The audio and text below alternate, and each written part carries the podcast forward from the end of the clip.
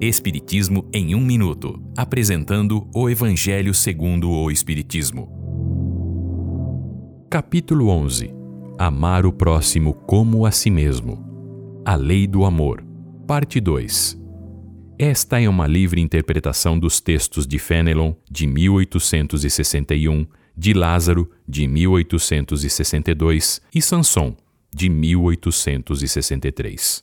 Disse Jesus: Amai o vosso próximo como a si mesmo. Com isso, Jesus quis dizer que é preciso amar a humanidade inteira. Amar é tentar suavizar sempre a dor do próximo, considerando-o como um membro da família.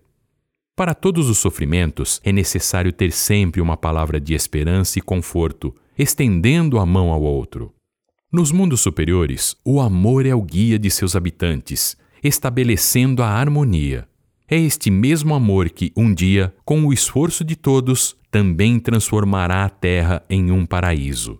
Nela será vista apenas a caridade, a paciência, a humildade e a resignação, virtudes filhas do amor.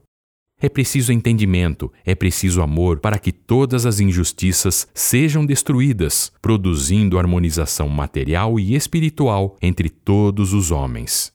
Portanto, amar, no sentido mais profundo da palavra, é ser leal, honesto, íntegro e fazer aos outros o que quer para si mesmo, como disse Jesus.